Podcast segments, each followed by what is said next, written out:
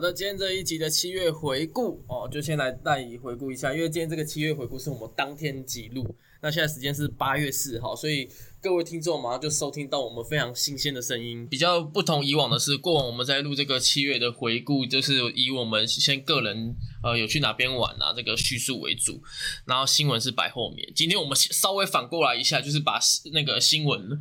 带在前面，然后后面再来讲我们七月做了哪些事情。因为我发现就是回顾片的其实点阅率没有那么高，然后我就在。找这个原因到底是什么？然后后来我想了一下，就是因为可能很多人对我们自己出去玩去做哪些东西，其实没有不感兴趣，所以有些人可能当初在听到这个回顾以后，就觉得说啊，这个这个他前面讲太多废话，然后他只是想要听时事的新闻这种感觉。哦，了解。嗯，因为人都是不会想要去知道别人玩什么，对，没人爱慕我们嘛，大家只会把我们当做一个哎。习惯收听 podcast 的一个主播，但是他不会去爱慕我们，因为我们也没露过脸嘛，不知道我们的帅度如何。确定露脸是加分吗？呃，我当然，我觉得以我个人本身的话，一定是加分啦。啊，我不知道你们出来的话会不会整个大扣分了？会不会就是因为怕露脸，所以才有一个人赶快先退出了？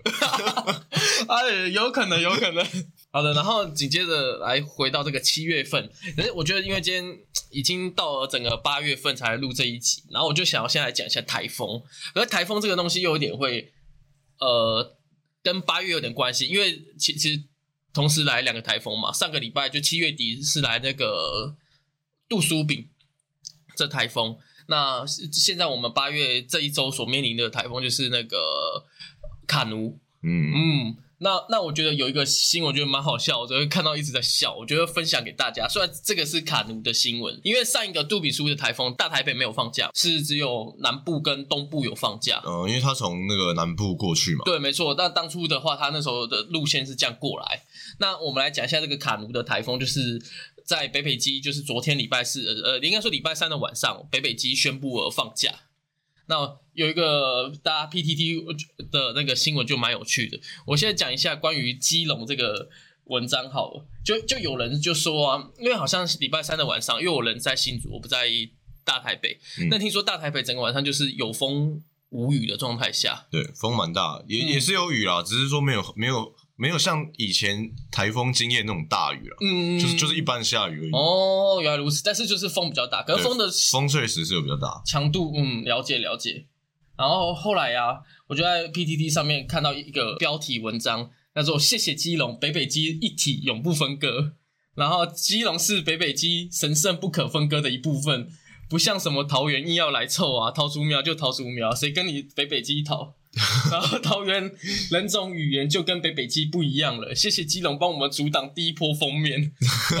我看到这个就整个笑出来，因为因为确实就就就像你刚刚说的嘛，以前的台风假前一天都是因为晚上整个就是大风大雨的感觉，然后都觉得你自己下班哦，看那个风雨太大，好恐怖啊，然后都在祈祷放台风假。结果没有想到在礼拜三的晚上的时候，其实。大台北来讲的话，就就可能没有像，当然新北的一些万里地区可能很夸张嘛，因为新北那么大。但是大台北主要来讲的话，大家就像你刚才说，可能微雨、小雨，然后大风这种感觉。嗯，然后然后突然有一个台风假，就感觉大家都赚到那种感觉，有没有？呃，感觉非常开心，然后就发了这一篇文章。哦，然后那时候新闻不是还有讲说那个什么 KTV 的事情，然后说台风假都要出 KTV，对啊，大家都都都要去 KTV，结果没有马上那个放北北机假的时候，然后呃一个小时后新闻就说钱柜的那个分店全部都被订满了，哦，非常的有趣。然后然后再来隔一天就是礼拜四，也就是八月三号，就是晚上的时候，其实大台北现现在的风雨才真的来。就昨天，昨天你在大台北的话，应该是有感受到风雨比较大一点的感觉。是有，可是好像也，我自己个人的感官是觉得，好像也没有到需要放假的感觉啊。哦，所以你个人就觉得还好？对，我觉得没有大到说就是要，就是会危及到很多人的安全，所以必须要放假让大家待在家里。哦，所以这也是你昨天出去喝酒的原因？你觉得还 OK？可以，而且可以出去喝一杯啊？因为因为早上。早上到下午确实风雨比较大，可是其实到了晚上已经没什么，没什么在下雨了。风风还是很大，可是已经没没有在下雨了。对啊，怎么跟我看网络上不太一样？因为我带我出去吃饭喝酒嘛，我带雨伞出去，我根本没开过啊。哦，对啊真的、哦，还还是还是你其实其实台北这边算是有点小结界这种感觉，因为我觉得我在网络上看到很多人就是一样六点到八点这中间是大家最期待台风假会不会放嘛，各各个行政机关都会在这边决定。那昨天台北一宣布不放的话，就大家整个闹得不可开交。呃，桃园先说他不要放嘛，科学根据还是不要放。嗯，然后大台北在随后也宣布不放假，就是北北基嘛。然后这个时候就很有趣，因为在前一天礼拜三晚上的新闻里面，大家都说哦市长好帅啊，那个双北市长都好帅啊，然后万人迷这样的。然后昨天晚上北北基一宣布不放假，然后就有一个呃 PTT 网友在那个标题上面写说杀人魔的后代，然后然后太极端了吧？这是极端的，跟你讲，但但文章标题里面是说杀人魔的后代果然是无法担任领导者吧？他们那扭曲的基因只会让人家看到一般人的痛苦和感觉，就会很开心的感觉。然后昨天还有人会称他们是英雄，真的是瞎了狗眼。现在梦醒了，希望晚一点可以再进入梦中。看来每个市民都是非常的激进的，呃，可以由爱转恨这种感觉，没错，这 太太极端了，短短的二十四小时内。直接从很帅变成杀人魔后代。啊，这是我觉得分享一个蛮有趣的新闻。不过再讲讲回来，就是关于呃台风这个东西，好像台湾也是整整三年没有来嘛。我们再回到上一周的这个杜炳书台风，嗯，就是之前从一九年过后，好像随着疫情开始，台台风就是每次到台湾就会整个绕道而过那种感觉。就这三年来几乎都没有放过台风假，所以其实，在上呃上个礼拜就是开始有南部地区就跟东部都会放台风假的时候，其实我蛮不可置信的，我以为今今年它会会再转弯这种感觉，就没想到它就不转了，就直接就整个侵侵侵入到台湾的一半嘛，就其实也是有转呐、就是他哦他没有直接撞上来，他是嗯有点从南部绕再再有点绕了一下，对对对对只是因为那个因为台风很大嘛，那外围是一定对，会台风要来的时候，就像你以前做这个职业的话，你们一定是没有台风假的嘛？没有台风假，可是我我们那一天会整天都算加班费，哦，这就是唯一欣慰的对，地方。所以也是蛮赚的。嗯，哎，可是这样的话，就是呃啊，如果自己就车不行的话，计程车价会有补助吗？好像没有诶、就是，但是就是有加班费来当一个额外的消费，因为我知道，我知道上班的人就也是要了。因为我们是就是照如果照公务员规定是只能工作八小时嘛，嗯，对，但是因为警察工作比较特殊，他必须每天都十二小时，所以等于是我们每天都领四小时的加班嗯费。嗯嗯嗯，但如果你那天台风假你又上班的话，你等于就是再度乘以二。那个八小时原本是八加四的概念嘛，就是那个八也变成加班费所以就等于你本来就有领底薪嘛，嗯啊加班费多八小时，嗯就类似这样的概念。嗯，而且其实大家蛮喜欢上台风假，台风假那天上班，因为哦台风假那天上班就势必一定不会有事事情发生啊。就是以就是可能都是以我们警风雨嘛。对，以我们警察这个职业，就是很少人会想要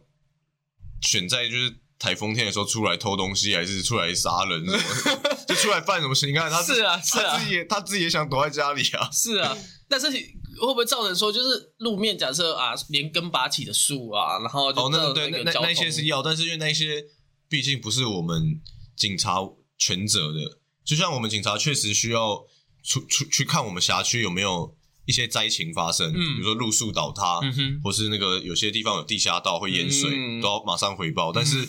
我们只需要回报就好了。嗯嗯嗯嗯嗯最最后要来处理那些淹水或处理树木，不可能是警察嘛？嗯，对，对，所以所以就是那那个也都算是轻松的工作，所以都就还好。所以大家其实蛮喜欢在台风天，因为因为等于说工作内容变变变轻变松，然后又又多钱啊。对对对对对啊对对，没错，在在那边你们也不是主角了，那一天就是说辅助角色的感觉。对对对对，嗯，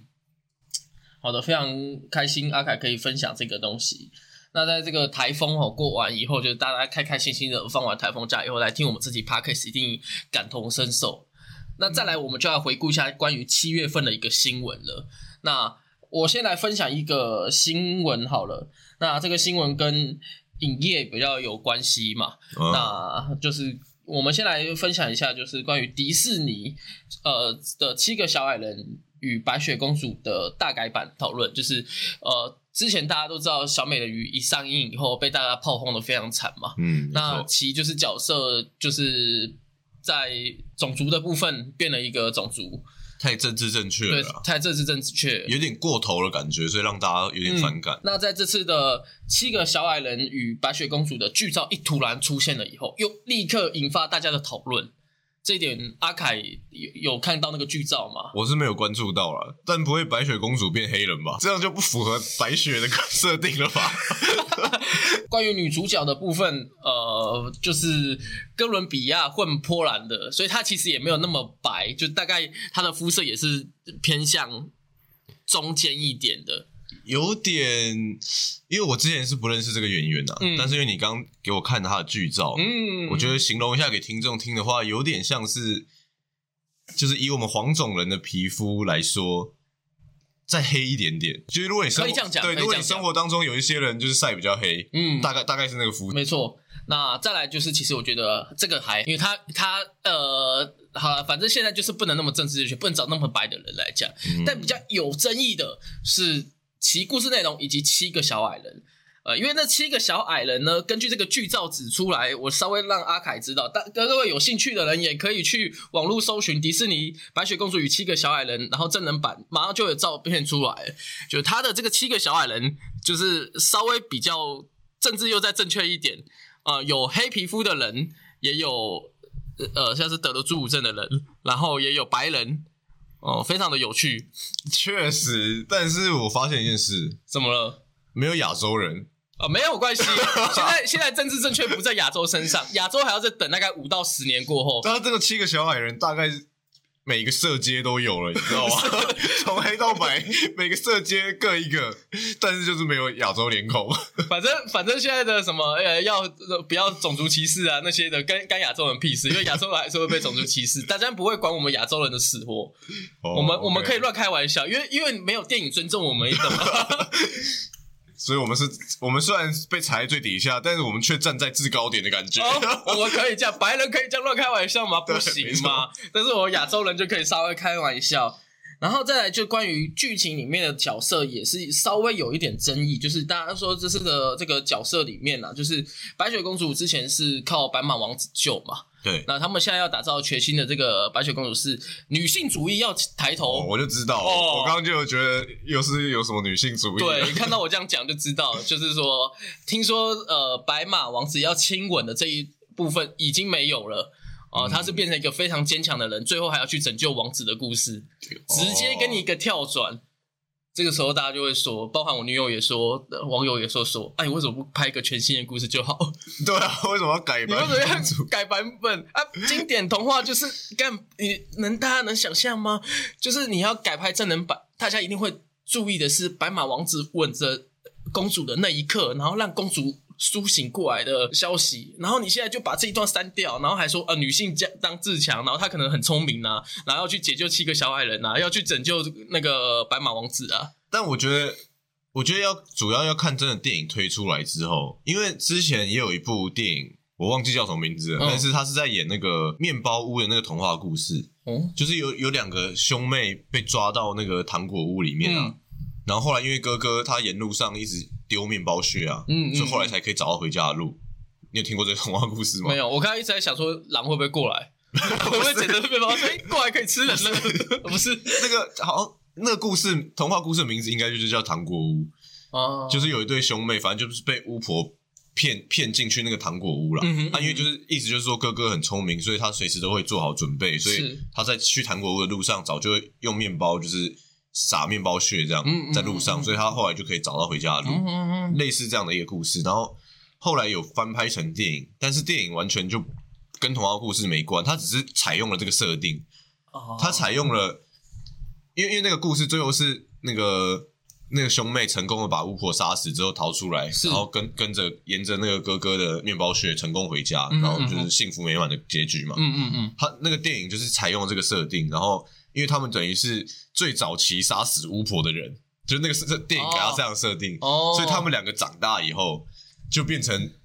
女巫猎人。哦，原来如此。然后去反而去去展延他的这个故事的后后后后半生这种感觉。就是就是这样子的话，它也是一样采用了这个童话故事，但是剧情跟那童话故事完全没关系，嗯嗯嗯只是只是用了这个背景而已。嗯嗯嗯嗯，所以如果拍出来，可以让大家会有这种眼睛为之一亮的感觉，就是说哦，它采用了白雪公主的这个背景，嗯，但是它的故事线虽然完全不一样，但是好新颖，很很很精彩，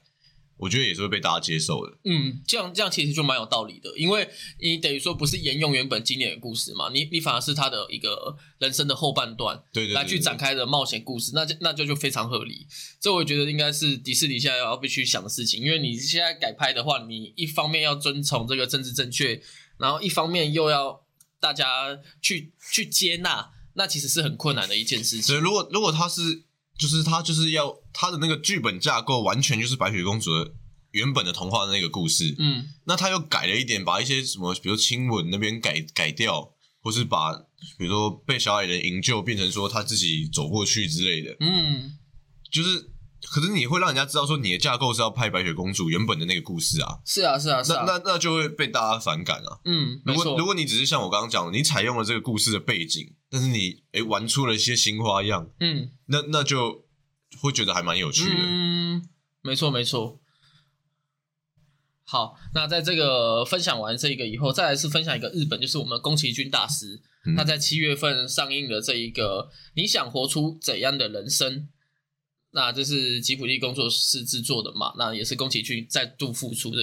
我觉得他好像又说要退休了，对他要我说是印象中，退休了，对对对对，我就要讲这个。呃，我跟各位附送一遍，就蛮有趣的新闻，就是一九八六年制作《天空之城》的时候，他就说这是我一生中最想退休的时刻。然后后来呃拍了《红猪》以后，然后一九九二年又说我的动画已经到此为止。一九九七年的《魔法公主》，我下定决心了，这是我最后的作品。然后二零零一年的《神隐少女》又说我要退休，帮吉普力工作推那个培育人才。零四年的霍尔城堡城堡就是这是我最适合退休的时机点。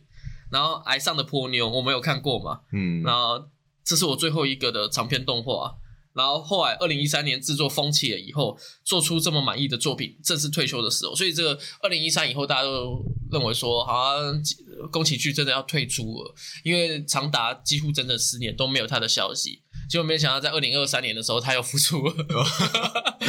嗯，我呃，你想要活出怎样的人生？这一部电影非常的有趣，为什么呢？因为它没有任何预告片，它只有一张哦单张的海报，它完全跳脱了现在电影就是那个架架数那个架框，就是呃预告片要要先推出预告片，然后吸引大家进去看这样。嗯。但是这次的评价听说有点惨，但是我们都没看过嘛，台湾现在还没代理嘛，那就只好等之后这一部上映以后再来评价一下。但但只能说，最近日日本想要搞这样的花样，最近这两有两个都不太热卖。第一个是《新假面骑士》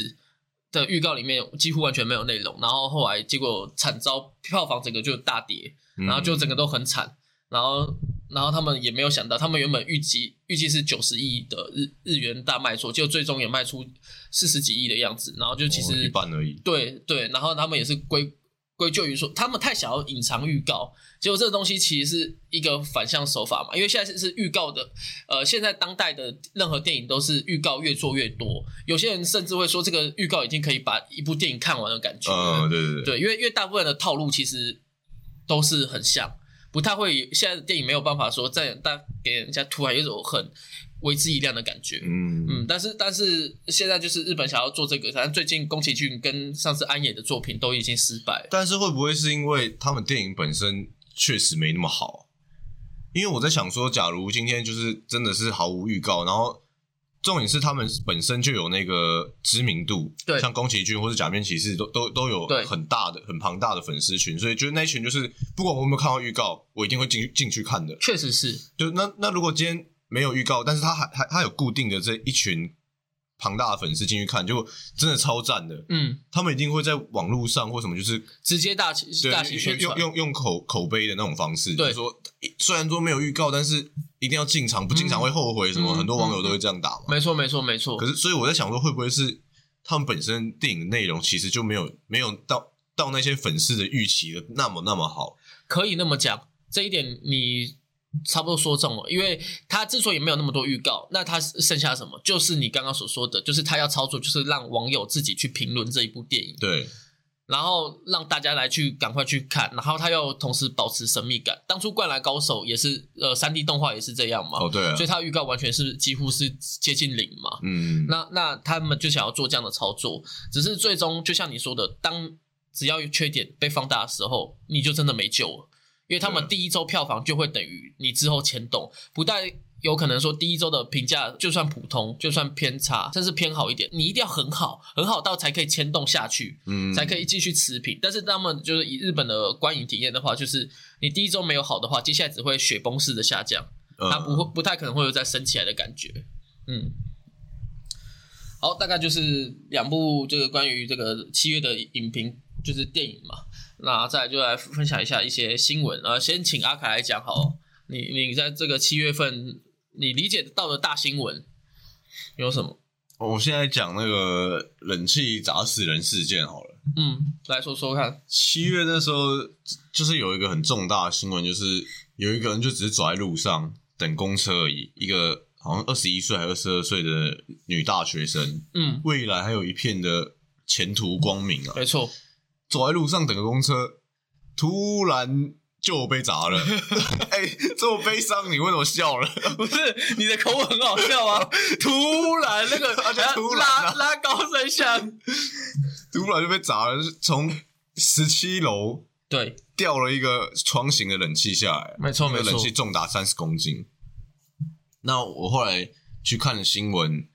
就是那个装修冷气的那个师傅，他虽然也是已经做好好几十年的师傅，但是他好像都是对就是现在那种新型的我们装在家里那种冷气分离式冷气嗯，很擅长，但是他没有装过窗型的。哦啊，不能说没有装过啊，就是他没有那么擅长啊。对，因为现在都分离式了这几年，就像你这几年，你你每个都要印一晶一幕，就算你以前呃一晶的电视荧幕啊，你现在突然有一个胖胖型的电视，呃，你可以，你一定可以修会修嘛，但是你可能修的没有那么顺手，对的感觉是这种感觉，对，有点类似这样。嗯。所以他他他，而且我那时候我是看新闻报道的，我不知道是不是真实的，嗯。就是好像有新闻报道说，就是当初他在装这一台冷气的时候，还是一直打电话问同事的，哦。就他是边打电话问同事说，哎、要怎么装怎么装，然后他边装这样，嗯，所以就代表说他真的很不擅长。确实听起来这样就是很不擅长，对对对，结果后来为什么冷气会掉下去，是因为他那时候觉得他已经装好了，嗯。所以他是完全没有预料说冷气会掉下去。嗯嗯。他就觉得说，哦，我已经装好了，所以他手就放开，然后要要要要走了，嗯，结果冷气就直接掉下去，所以他也没有时间去提醒下面的人，当然啦、当然对因为那那一瞬间因为因为假设他可能都看呆了，假假设今天的状况是，你你比如说你的手 hold hold 住那台冷气机好了，可是你觉得它好像快掉了，但是但是没有人帮你嘛，因为你一个人去装冷气，你你会觉得说。完蛋完蛋要掉了要掉了，对对对对可是你还 hold 着，对对对对你可能就会赶快大喊说：“哎、救命啊！对对，底下人赶快嗯跑啊！什么有有东西要掉了什么，嗯嗯就会有那个时间嘛。当然可是因为他是完全不知道的，嗯就他一放手你就掉下去了，对啊，完全没有那个缓缓冲的时间。，对，然后就刚好不偏不倚，就砸在这个女大生身上。嗯。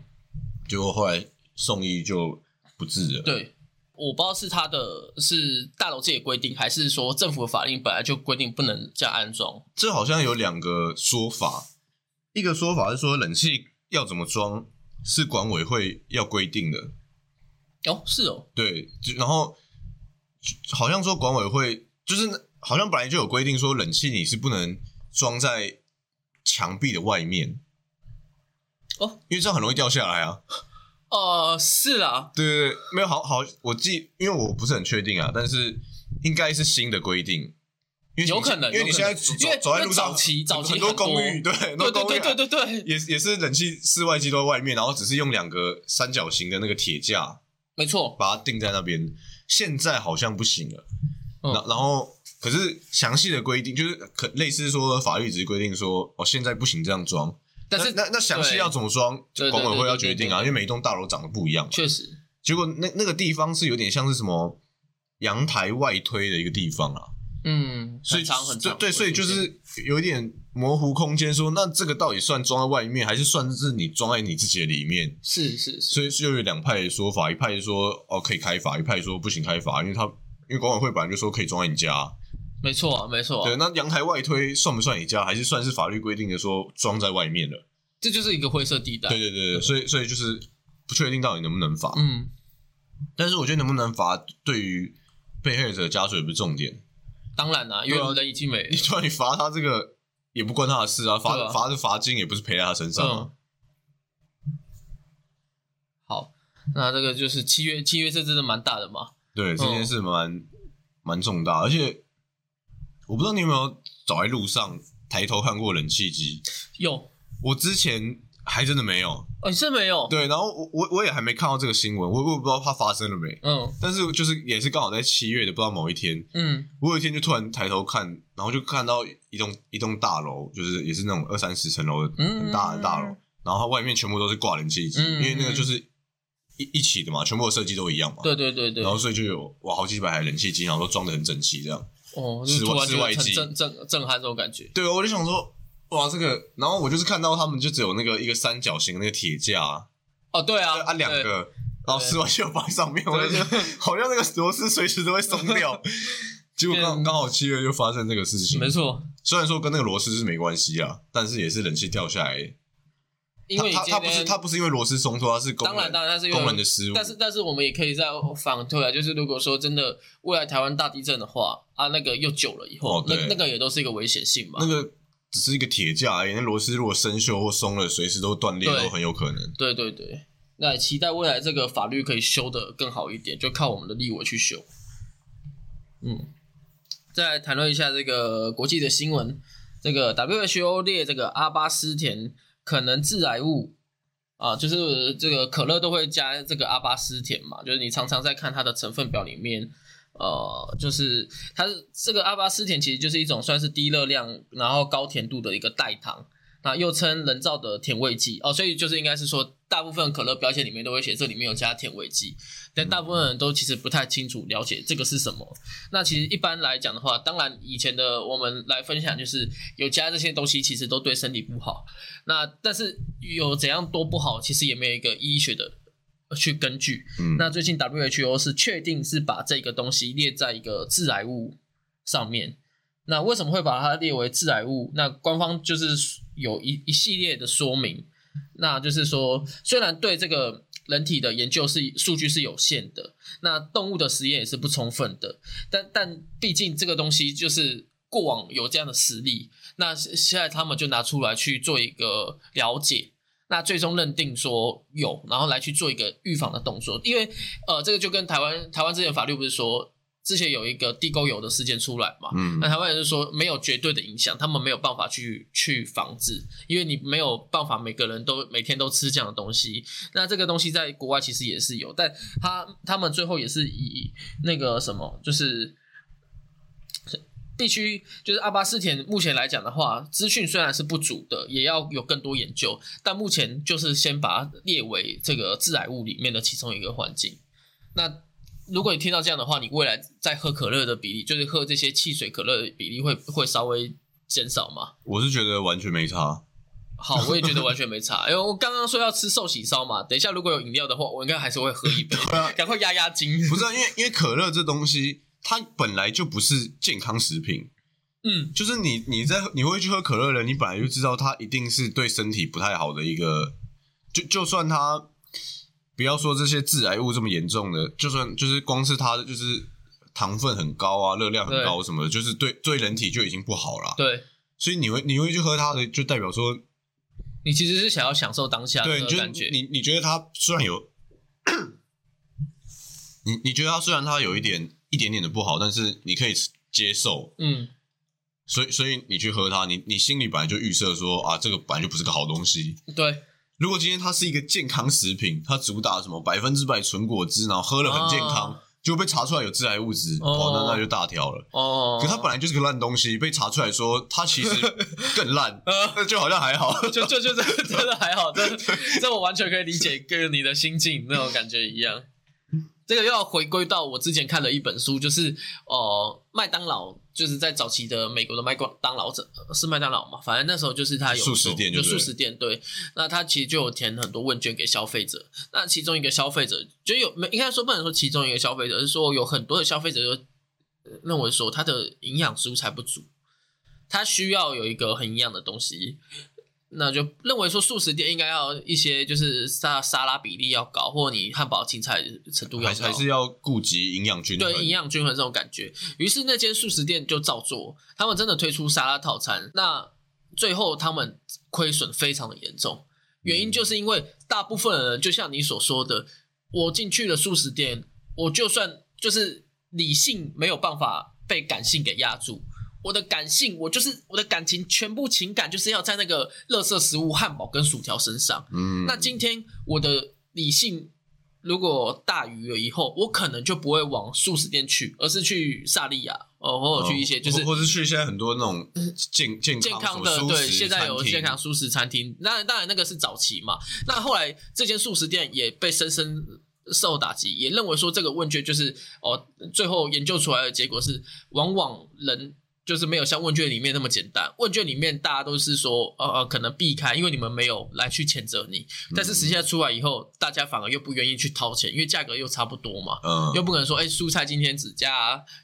十块钱、二十块钱，那套餐一百块，那那大家可能还会加啊。假设已经一个像是奢菲粉现在的圆形食物都越卖越贵嘛，一盒都是七十九块、八十块，已经是接近一个便当的价格。嗯，那那那就那其实就会那个那呃对，有点小离题，但是又讲回来，就是你刚刚的这个心境来讲的话，就是说。这个垃圾食物对我们来讲话，要么你就去避免它，不然好像我们顶多就就不会啊。就是因为我们早就知道它是垃圾食物了。对啊，对啊，对啊。所以我们早就知道它是垃圾。现在是说，垃圾在这个这个垃圾里面还有一点脏污哦，你就觉得没差，你就就跳在这里面洗澡啊，我就无所谓了。它就是一个垃圾，它有一个污点又怎样？我只要让我自己爽就好了。嗯，OK，这大概就是七月份一个，因为这国际新闻，而且是蛮大的，而且又 WHO，所以就稍微尤尤其是因为这种，像你刚刚讲一些什么化学物质什么，我觉得大家已经听到都麻痹了。哦，就是你听到像我们刚刚讲那个什么，我现在也忘了，但是就是一个化学物质嘛。对对对。那我们早就知道这些饮料本来就是人工化学的一个综合啊，没错。所以就会觉得好像还好。哦哦。除非你今天说，比如说这个这个东西已经严重到你可能喝一个月你就致癌。这么严重，那我可能就不敢喝了。哦，对，确实，对，连续性的，对对，那个一定会。但是这个我们从小喝到大，到现在都没事没事。药也是交给六十岁对 那长期嘛，对不对？对，那种感觉在，所以就没有觉得这么严重。嗯，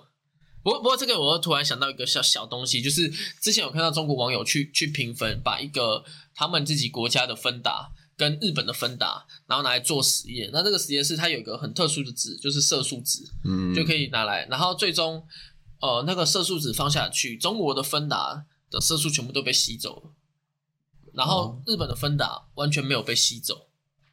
嗯，然后大家就会非常意外，就是原来日本的芬达里面添加的果汁真的是都是真的。哦，就就其实你可以去看一下台湾的芬达，真的，它它也不会。骗你，他就直接写果汁含量可能只有一趴而已，嗯，甚至是无果汁。但是如果以后再去日本的分打开，它的果汁含量有多少多少？所以等于说，哎，每个国家可能不一样。日本的就有严重规定，它的这个分打因为看起来很可口，可能要卖给小朋友，所以他们有一个就很特殊的规定，就是你的果汁含含量可能要加，就让你卖的比较健康。当然，这个东西只是我现在在讲，也有可能只是因为他们食品商想要打这样的主打这样广告，所以他们采用真的浓缩原。果汁下去，那那我们国家呃或者是是中对岸来讲的话，就觉得还好，但是还好。不过不过这个东西就是牵扯到说健不健康的东西，就是看你自己心里怎么决定。嗯，对，嗯。好，那在七月的新闻的话，你还有什么新闻要分享吗？那我就再来分享一下我们台湾重大的事情。好的。就是七月十六号的时候，由这个黄国昌以及馆长举办的公平正义跟居住正义的大游行。嗯哼，其实那一天我是真的蛮想参加的。嗯，但是因为刚好我有预定好的事情，是很久很久以前就是预定好的，所以就没办法去了。嗯，但是说真的，这个是我第一次想要去响应的一个游行，哎。因为以前我像我们经历过很多游行，没错。从最早我记得高中的时候，那时候大家在反核，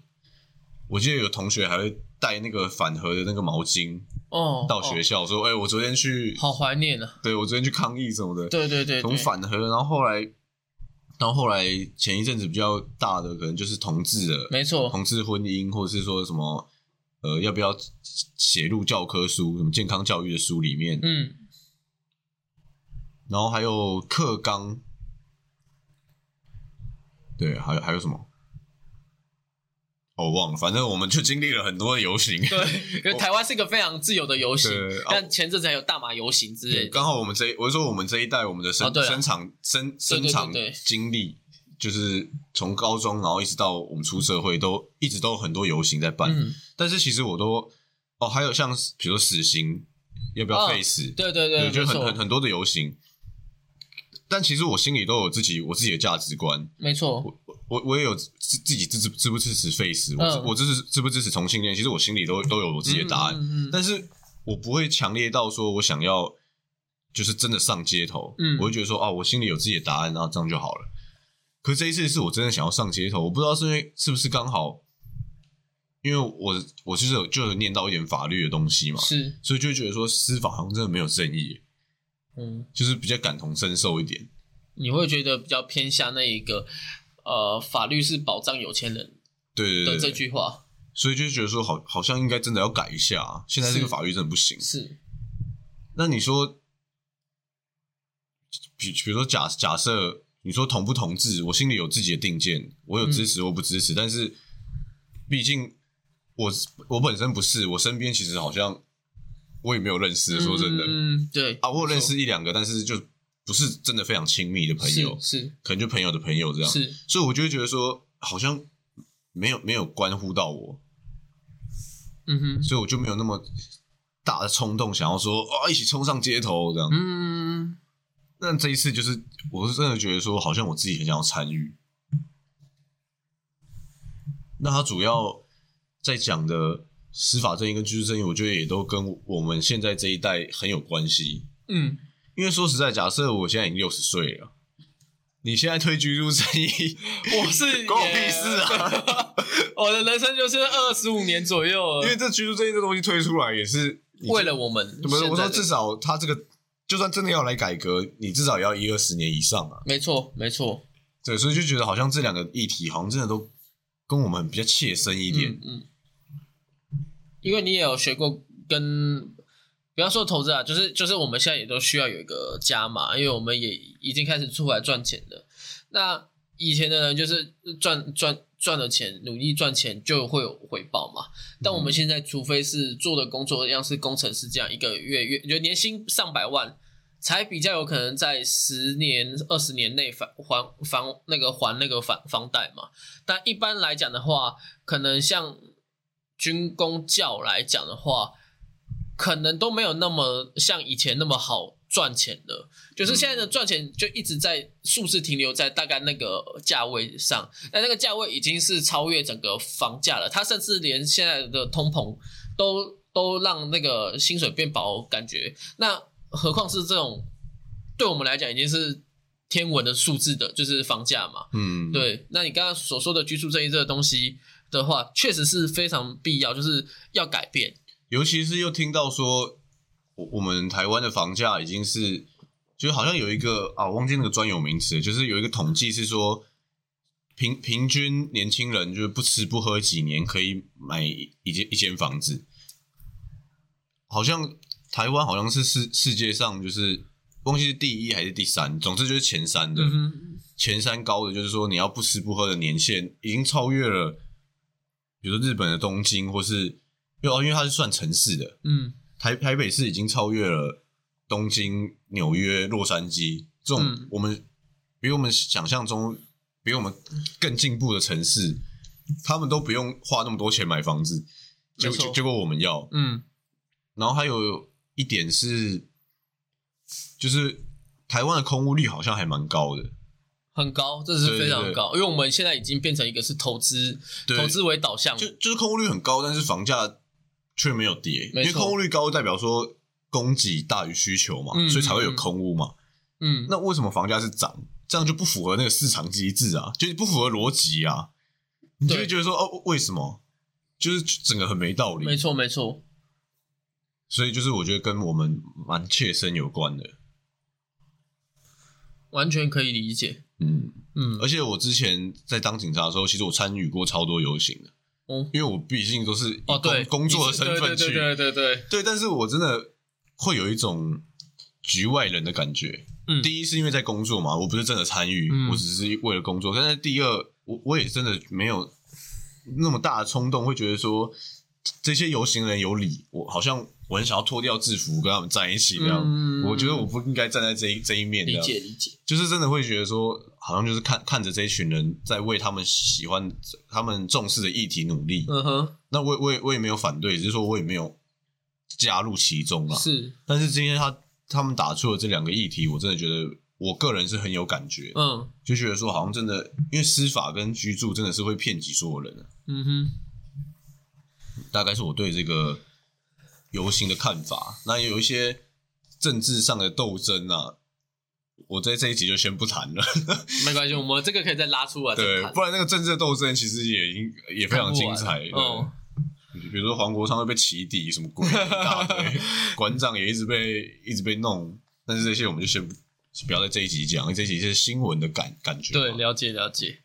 好，那再来就是在这个我们居住这呃不是七一六的游行也讲完嘛，那再来就是来聊一点运动的。那运动的部分的话，七月的最大新闻，因为我只挑一个来讲嘛，那我当然是讲跟棒球有关，就是我们的王柏荣选手终于成功支配下。就是他从原本今年就签预成约嘛，他终于在七月三十一号就登陆大线的，八月一号是最后登陆嘛，他七月三十一号终于成为正式升格球员了。呃，旅日的第五年来，就是他又再回渡到正式球员嘛。嗯那因为他前三年是签了大约，那打的不是很好，但因为他是台湾人的关系，所以又签了第四年。那第四年虽然薪水砍一半，但是年薪还是七千多万，非常高。嗯结果没想到去年打了一个非常凄惨无比的水准，那让他几乎是正式与正式球员分割了，所以大家都认为去年他就是会直接回来台湾，没有想到他又跟那个火腿队签下一年一千五百万的预成合约，就是日币啦。但是这个薪水也是非常的高，因为预成选手大部分预成选手的薪水就是在两百四十万日币到四百万日币中间，王伯荣拿下一千五百万已经是太夸张的一个数字了。嗯，所以不得不说，火腿对他的期待还是有的。虽然他已经适应了四年，还是打不出任何所以来，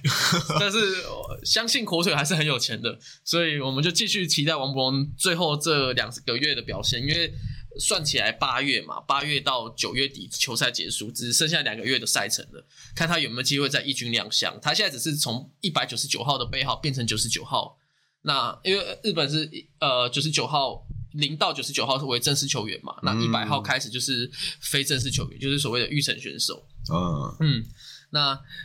那未来他这两个月会不会升上一军？我们再期待一下。而且他他在八月份的这几场比赛也是打的凄惨无比。哦呃，以前以前王柏龙的选手在二军的时候是屠杀，那个数据非常夸张。他今年二军打的跟一军一样，那个成绩非常的惨，惨绝人寰。啊，我也不知道为什么这样的选手还可以继续留在，但身为一个王粉，还是要支持他。毕竟该买的都买了，一个月花在他身上一百一千多块，就是看那个呃网络的 TV 啊，就是看他们运动 TV，就还是帮他加油这样。嗯，好，当然这是一个民族的特性嘛，没错啊，帮台湾人加油。但是在台湾然后旅外的球员当然要特别支持一下。，对，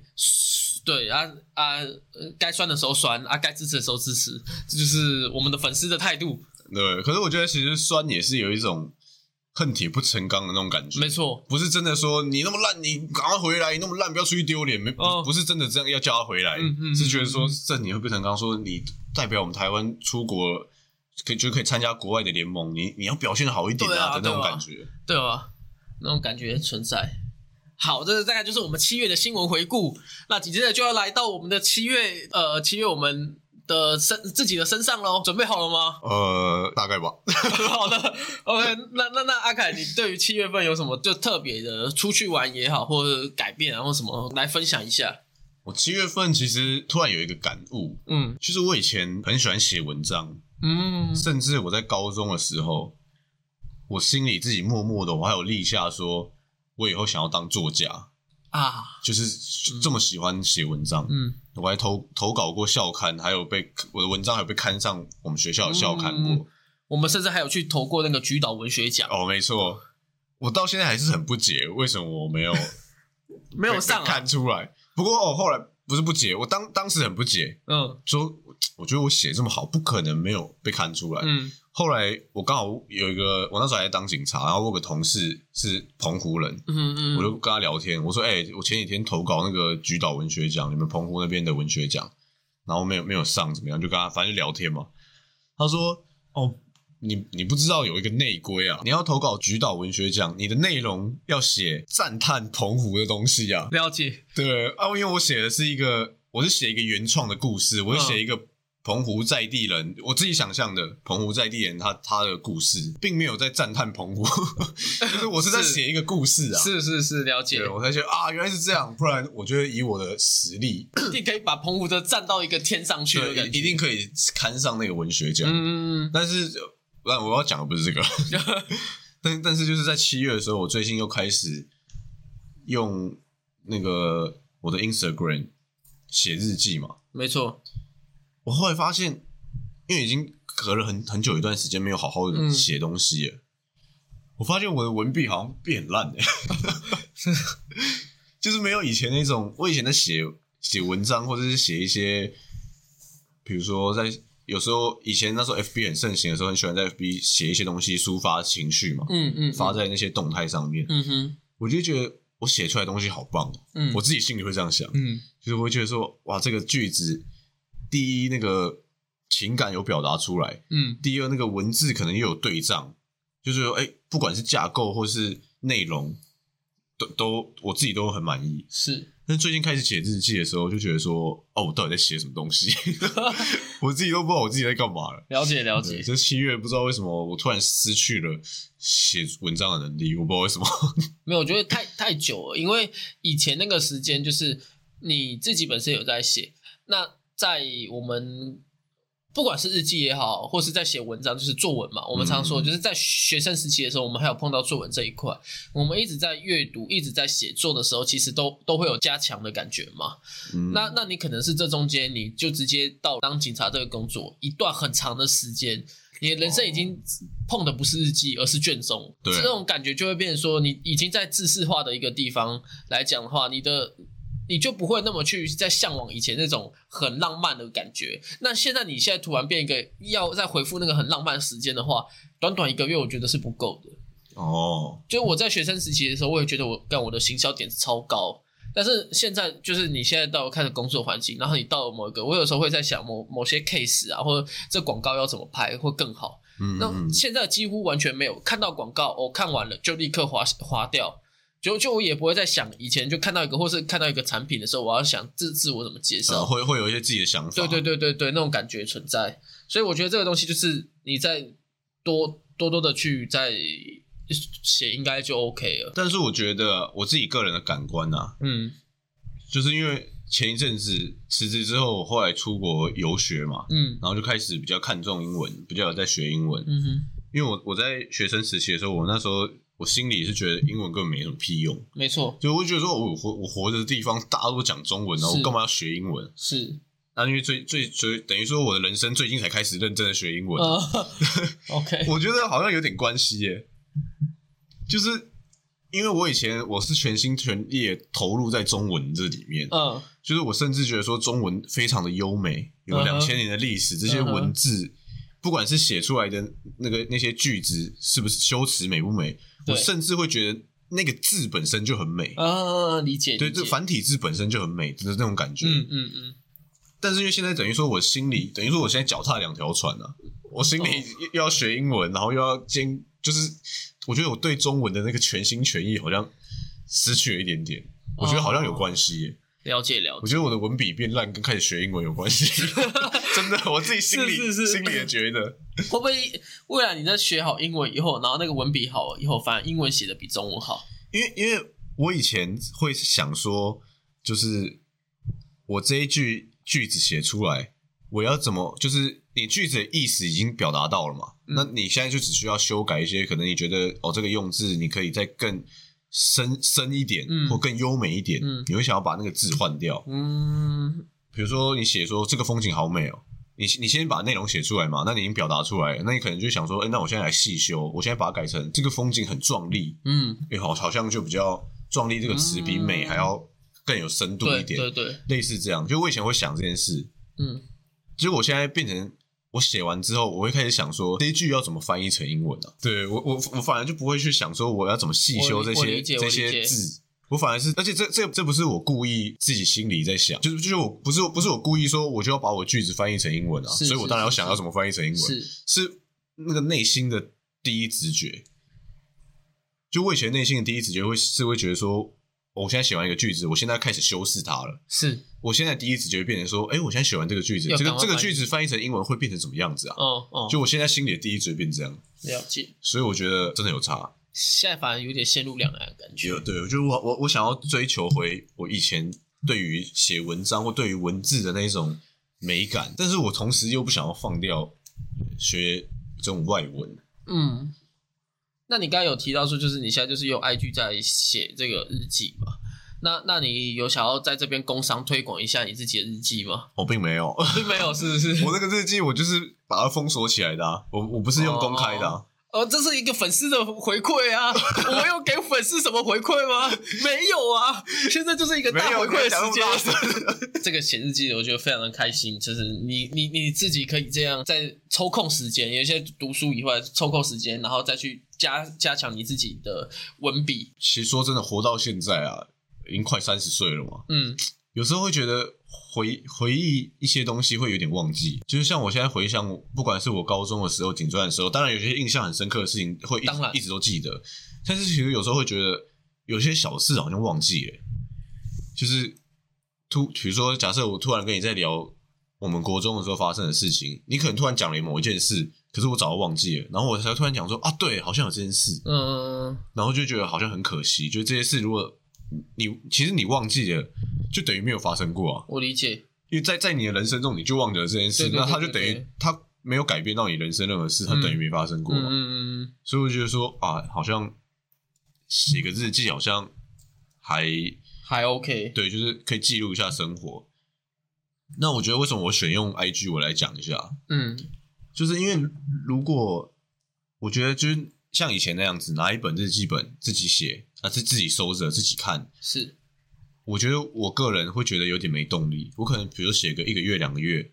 或者是我很懒的时候，我想说啊，今天好累哦，先先不要写好了，嗯嗯嗯，就会会这样空掉，然后空久了就忘了。确实确实，我们都很常发生过这对样的事，那那我用就是 I G 这种社群平台，然后给一些就是自己身边比较亲近的好朋友，就是可以可以看到，嗯，会比较有那个动力持续写啊，会你会知道说哦，会会有人看到，所以你就是会有那个动力可以继续写下去。跟当年的无印不是无印的无名小站有点像。对对对对，就无名小站，大家会因为有同学同学朋友会看嘛，啊你就会一直更新你的网志嘛。那如果你自己在家写日记，有时候因为当然有人持续很久一直写日记啊，对啊对啊，对，对啊我是说我自己，就是我可能会觉得说，啊反正那是那是我自己的东西对啊，那今天好啊好累哦，那我就明天写嘛就就放弃了。对啊，然后就变成说，未来十年后有一天，搞不好你的朋友、你的家人打开你的抽屉，然后一看啊，这个居然是阿凯的日记，然后再翻一翻，结果只有五页，对，然后剩下就空掉、嗯。那种感觉。以外，所以我才选用这个社群平台。了解，非常感谢这个阿凯分享这个七月就是属于你自己的一个人生中正在进展的事情。那七月的部分的话，呃，我必须说我还蛮意外，这一次就是你你会分享那么久，因为大部分就像你前面说的。我每次在问默默跟阿凯的时候，就会说好像没有发生什么特别的事情呢因。为确实也是没有发生什么特别事啊，只是刚好有这个这个对于这个文字或者是学外文的感触而已。了解但是其实我生活是没有什么特别的事，没错啦。还是还是多出门会比较好啦。现在疫情结束了，多多出门，OK。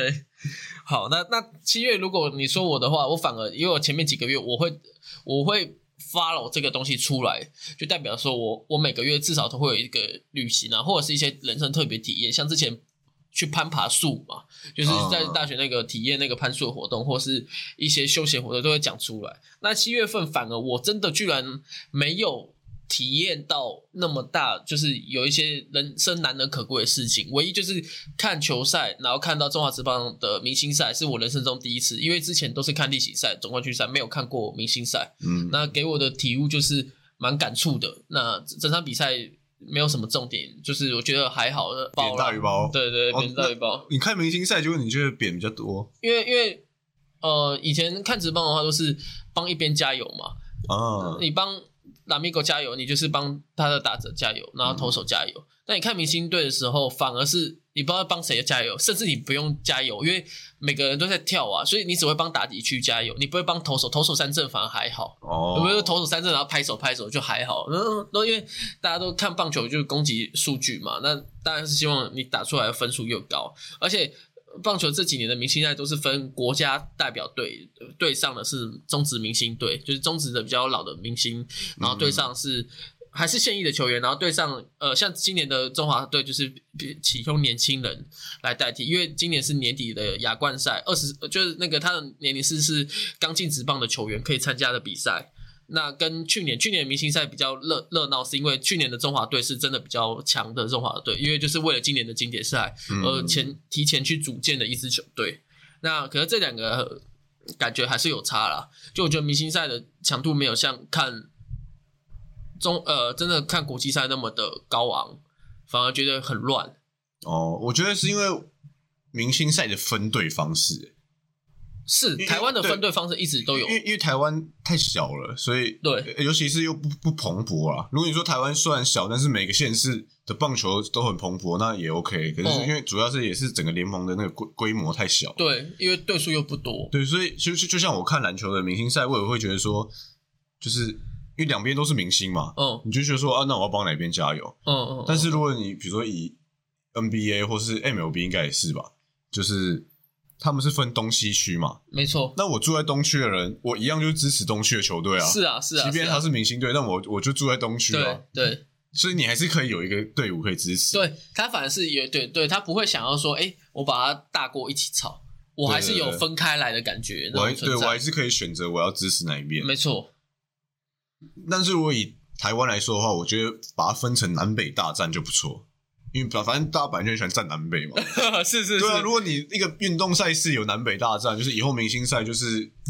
台中以北的一队，然后台中以南的球队是一队，嗯但是主要就是因为我们球队太少了，对，所以你没办法这样切南北。是是是是，所以我觉得如果以后真的很蓬勃的话，切成南北大战的明星战应该是很精彩。那赛前叫小将，对，哎，不错，嗯，这个行销做得好的话，就可以继续延伸下去。过不久，那个政治也会来参与卡。OK，那今天这个七月的大事分享就大概到这边结束了。那最后在这边就是跟大家说一下，我们一样每周五都会准时更新。那时间是什么不固定，但就是在礼拜五。那现在我要来剪这支片了。那你现在收听的就是我们最新鲜、那刚刚讲完的 Pockets。OK，谢谢各位的支持，我是花生。那我跟阿凯这边跟各位说拜拜。拜拜。